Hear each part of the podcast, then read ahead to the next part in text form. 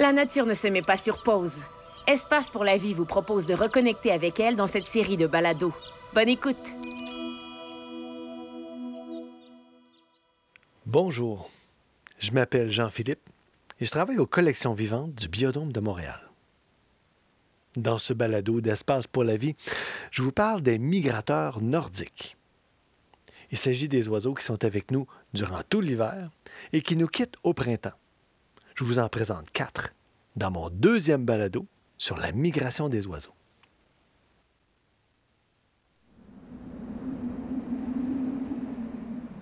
Depuis plusieurs années au Québec, les passionnés d'oiseaux s'invitent à participer à des concours amicaux d'observation.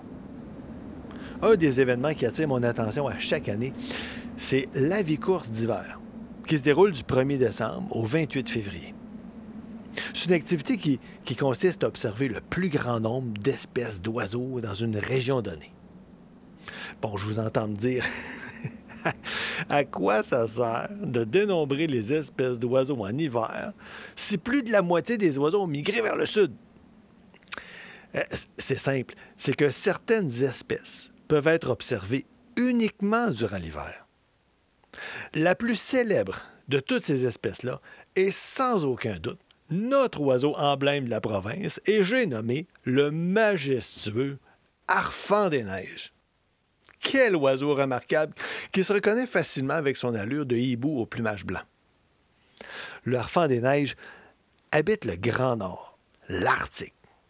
Il niche dans la toundra, c'est-à-dire plus au nord que la limite où on retrouve des arbres. Le paysage dans lequel il va se sentir chez lui est couvert de roches, de lichens, de végétation basse, parfois en zone mal drainée, euh, où se trouvent des petits arbustes rabougris. Le relief est plutôt subtil, euh, peu accidenté. Imaginez-vous au beau milieu d'un champ où on voit jusqu'à l'infini. En tout cas, aussi loin que nos yeux sont capables de voir sur 360 degrés. Le harfang des neiges est un migrateur qui nous vient du nord. Il passe donc les mois d'hiver dans le sud de la province. Du point de vue de la majorité de la population québécoise, c'est un oiseau qui arrive dans les régions habitées vers la fin du mois de novembre et qui nous quitte en avril. Et c'est là tout l'intérêt d'en faire l'observation en hiver. bon, là, je sais ce que vous pensez.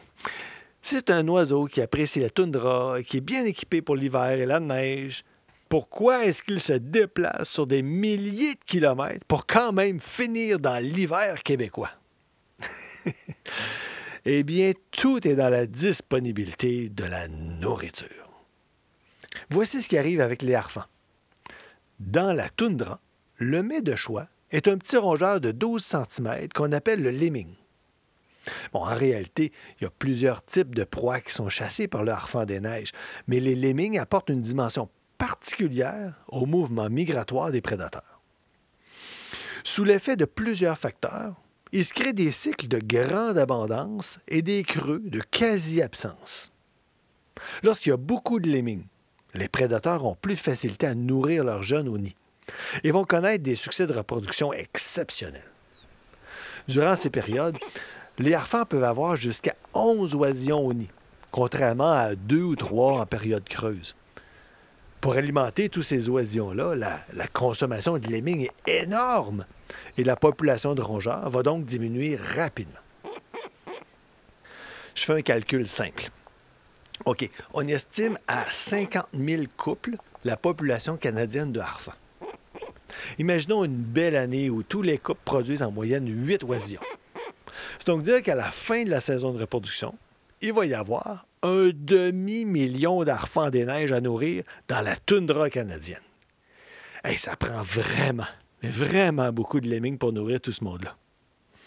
Il faut penser qu'il y a aussi des renards arctiques et plusieurs autres prédateurs qui s'alimentent eux aussi sur les petits rongeurs. Arrive donc un moment où le lemming vient à manquer. Et c'est là que le système s'ajuste. Tout ça nous mène à la meilleure stratégie pour survivre, bouger, chercher ailleurs, chasser où se trouve la nourriture. Les variations dans la disponibilité des lemmings amplifient les mouvements migratoires des harfans. Pour eux, ça veut dire parcourir des centaines, parfois même des milliers de kilomètres pour trouver un champ qui aura été délaissé par d'autres prédateurs moins bien équipés qu'eux pour affronter l'hiver. C'est que le harfang des neiges a des plumes extrêmement dusteuses et, très isolantes jusqu'au bout des doigts et il possède aussi un système circulatoire qui assure le maintien de sa température corporelle dans les conditions les plus froides. On pourrait dire que le harfang sort de la toundra, mais la toundra ne sort jamais vraiment du harfang. On le retrouve toujours dans les habitats ouverts, où les champs se suivent et se prolongent sur des kilomètres, comme si on était en Arctique. Lors de la vie course d'hiver, les participants vont chercher le harfang des neiges principalement dans les basses terres du Saint-Laurent. C'est là que se trouvent les terres les plus fertiles du Québec, et donc de grandes superficies de champs, avec de nouvelles espèces de rongeurs à manger, comme les campagnols. Une autre espèce qui nous arrive du nord et qui passe l'hiver avec nous est le plectrophane des neiges, qu'on a déjà appelé le bruant des neiges. C'est un oiseau de la taille d'un moineau domestique qui apprécie lui aussi la toundra arctique. Il s'alimente durant l'été de plusieurs types d'insectes et de larves qui sont abondantes dans son milieu. Par contre, quand l'hiver arctique arrive, la durée du jour très courte ne va pas lui permettre de s'alimenter suffisamment longtemps pour maintenir son niveau d'énergie. Aussi incroyable que ça puisse paraître, le simple fait de passer l'hiver dans le sud du Québec va lui permettre de bien se débrouiller. Il cherche les champs qui sont balayés par le vent et qui laissent quelques tiges de végétaux libres de neige où il va pouvoir trouver des graines. Il fouille aussi les champs au sol pour trouver encore plus de graines et juste assez d'autres matières végétales pour garder sa vitalité. Il est très possible de voir le plectrophane des neiges dans le même champ qu'un harfang en hiver. Un fait intéressant est que les mâles au printemps arrivent très tôt sur les aires de nidification en Arctique, jusqu'à six semaines plus tôt que les femelles. Ça donne le temps aux mâles de se départager les territoires et de, bien s'assurer d'avoir choisi le meilleur endroit pour attirer une femelle. En moyenne, le déplacement printanier dure un peu plus de 20 jours et se fait en avril ou en mai, selon les individus et les lieux de destination. Un autre migrateur nordique que je recherche à l'hiver, c'est la pigrièche boréale. C'est un oiseau d'environ 20 cm de long qui a beaucoup de classe avec son dos gris, son ventre blanc, les ailes et la queue noire. Il se tient plutôt à la verticale, puis on l'identifie assez facilement avec son masque noir qui forme une espèce de tache sombre prolongeant le bec. Parlons-en du bec. C'est un outil de capture exceptionnel, avec un petit crochet à son extrémité, ce qui laisse vraiment peu de chance à ses proies. En été, euh, c'est un oiseau qui habite les zones subarctiques, la taïga, où on va retrouver des arbres de petite taille dans un vaste territoire assez ouvert. La pigrièche boréale aime bien se percher au bout du bout de l'extrémité d'un arbrisseau pour voir son territoire. Son territoire de chasse. Durant l'été, l'oiseau s'alimente surtout de gros insectes comme, des sauterelles, des coléoptères, des guêpes, des mouches, des araignées. Quand l'hiver arrive, c'est un changement complet de régime alimentaire qui s'opère notre pigrièche boréal devient un des plus grands prédateurs connus sur le territoire. Le changement s'opère lorsque les insectes se font de plus en plus rares et que la migration vers les territoires d'hiver débute. La pigrièche arrive au sud du Saint-Laurent vers la fin d'octobre et va ajouter à son menu des micro-mammifères comme les souris, les campagnols. Les petits oiseaux deviennent eux aussi des proies vraiment intéressantes. Son régime alimentaire va alors se composer de mésanges, de tarins, de citelles, de ciserins, de bruants, de roitelets, et même à l'occasion, des espèces un peu plus grosses qu'elles, comme la tourterelle triste, le cardinal rouge, le jaseur boréal.